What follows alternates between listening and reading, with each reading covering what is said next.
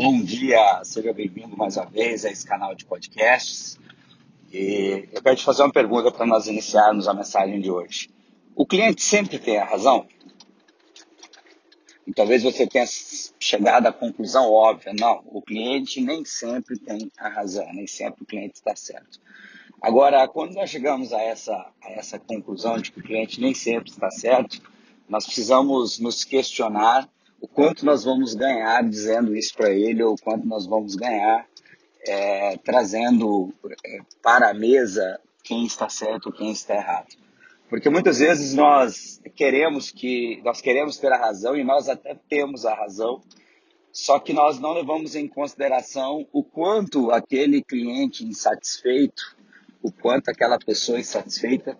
pode atrapalhar os nossos negócios. Hoje, com as redes sociais, que espalham rapidamente qualquer notícia, que tem um alcance absurdo, dizia-se antigamente que uma, uma pessoa insatisfeita fala mal do, do seu negócio para 10, 12 pessoas e uma pessoa satisfeita falava bem para um ou dois. Hoje, uma pessoa insatisfeita, muitas vezes, ela pode falar mal do seu negócio para 5 mil, 10 mil pessoas, simplesmente pelo poder de alcance de suas redes sociais. E quantas vezes é, nós temos visto grandes marcas serem é, linchadas publicamente nas redes sociais simplesmente porque um cliente, um parceiro, é, não concordou é, com uma determinada negociação, com um, como se fez o desfecho de, um, de, um, de, uma venda de um produto, de um serviço, e simplesmente foi para as redes sociais é, demonstrar a sua indignação.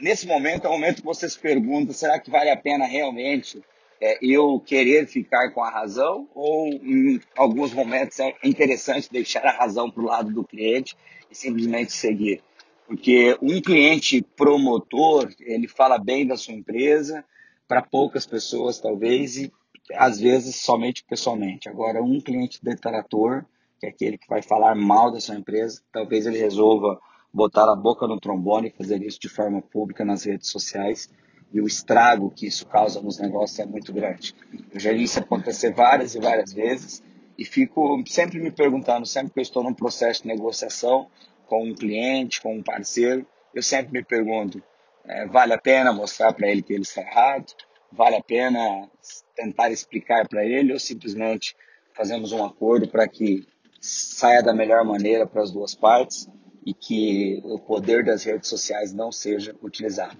Então pense no dia de hoje, se você se você tem passado por alguma situação como essa, se muitas vezes você quer, quer ser o dono da razão e quer mostrar para o cliente que ele está errado, ou como você tem lidado com essa nova geração de consumidores que agora tem essa arma poderosa em suas mãos e que da mesma forma que ela tem o poder de falar mal da sua empresa para milhares de pessoas, se você tratá-lo bem, se você trabalhar para que o cliente tenha sucesso a partir do seu produto ou seu serviço, ele também poderá ser uma arma poderosíssima para levar o nome da sua empresa, do seu negócio, para cada vez mais pessoas. Espero que você tenha gostado aí dessa mensagem, dessa análise a respeito dos clientes.